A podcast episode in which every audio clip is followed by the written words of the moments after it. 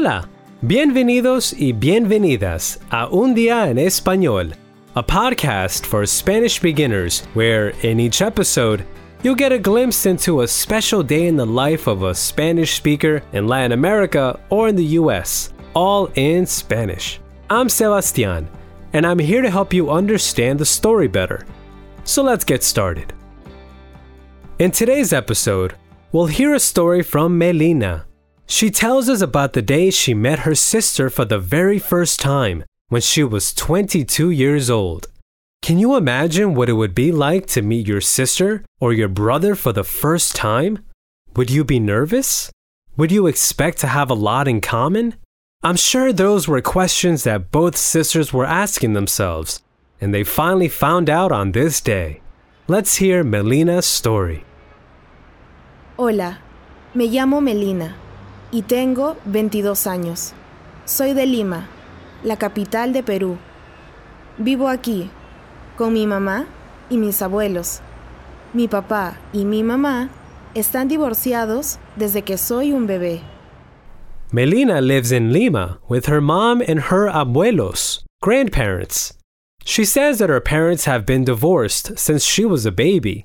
Desde que soy un bebé. Her dad remarried and lives with his wife, esposa. Melina's dad and his new wife have una hija, a daughter, Shirley. Mi papá y su esposa tienen una hija, Shirley. Shirley es mi hermana. But they live muy lejos, very far away. So Melina hasn't met her sister or her dad's wife yet.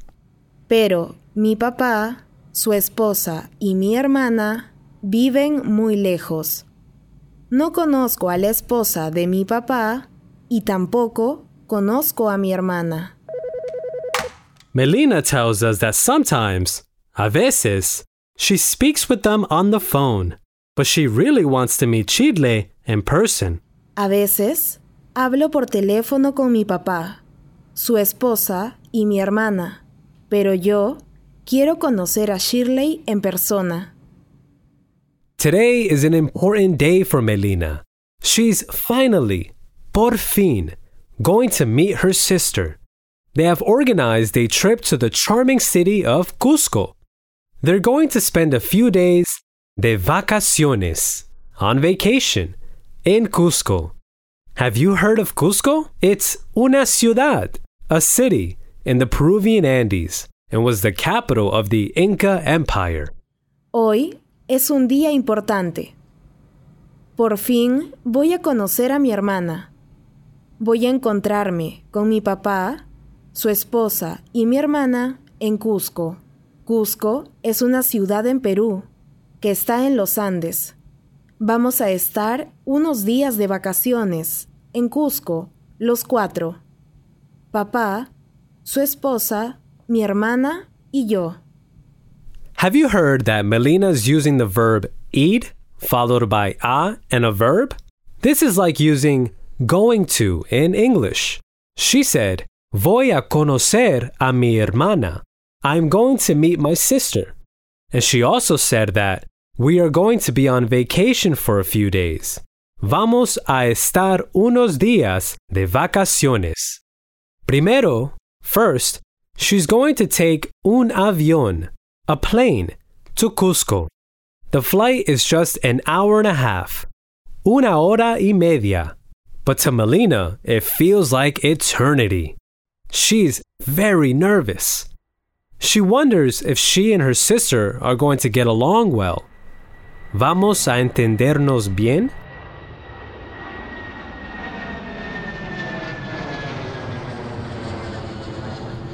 Primero, voy a tomar un avión a Cusco. El vuelo de Lima a Cusco es solo una hora y media, pero para mí es una eternidad. Estoy muy nerviosa por conocer a mi hermana.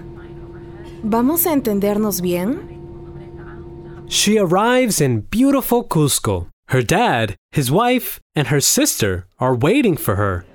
En el aeropuerto, mi papá, su esposa y mi hermana me esperan. Por fin, mi hermana y yo nos conocemos en persona. Por fin, finally, she meets her sister in person. They greet each other, and Chile asks her how her flight was. ¿Qué tal el vuelo? Hola Shirley, ¿cómo estás? Hola, Melina. Bien. ¿Tú cómo estás? ¿Qué tal el vuelo? Muy bien, gracias. Mm, They greet each other, but after the greeting, they don't have much to say. Melina says that solo nos miramos. They just look at each other, and Melina doesn't know what to say to her sister after waiting all these years. No sé qué decir. And maybe Shirley has the same problem. después de saludarnos, mi hermana y yo solo nos miramos, sin hablar. No sé qué decir. Quizás Shirley tiene el mismo problema. Melina's dad and his wife notice what's going on, and they look at them a bit preocupados, worried. Mi papá y su esposa nos miran preocupados. Yo también estoy preocupada. And the silence continues in the taxi until something unexpected happens. A song by Melina's Grupo Favorito, favorite band, plays on the taxi's radio. A rock band that sings in Spanish. En el taxi, al hotel, estamos todos en silencio.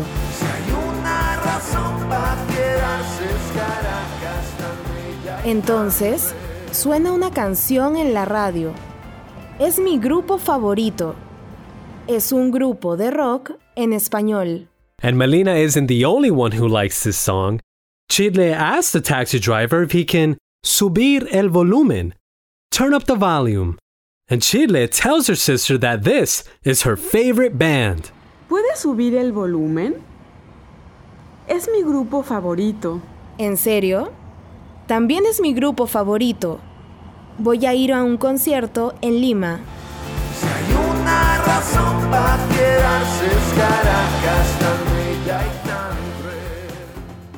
All right, so these two sisters just found a way to break the ice music. Melina tells Shirley that she's going to this band's concert in Lima. Voy a ir a un concierto en Lima. They start to talk. Empezamos a hablar. And they can't stop. They talk about everything. Hablamos de todo. But sobre todo, most of all, they talk about music. Entonces, Shirley y yo empezamos a hablar y no paramos. Hablamos de todo, pero sobre todo, hablamos de música. During her 10 days there, Melina gets to know the magical city of Cusco, su gente amable, its kind people, and its traditional dances, but also her new family. She's very happy to get to know them more, and she's also very happy to have a sister de repente, all of a sudden. Durante 10 días estamos en la mágica Cusco y conozco la ciudad, su gente amable y sus danzas tradicionales. Y también, y más importante, conozco a mi nueva familia. Estoy muy feliz de conocer más a mi nueva familia y de tener de repente a Shirley como hermana. An event like this, meeting your sister for the first time after 20 years, can be life changing. And thankfully, the two really hit it off. I'm sure this is a day that neither Melina or Shirley will ever forget. Were you able to catch a lot of the Spanish in this episode? Visit babbel.com slash podcasts to follow along with the dynamic transcript, get helpful learning resources, and test your knowledge with the full Spanish story. Un Día en Español is produced by the language experts at Babbel. Whether you're hoping to make new Spanish-speaking friends or explore a new culture, the Babbel app teaches everything you need to understand and use the language. Thanks for listening, and hasta el próximo día.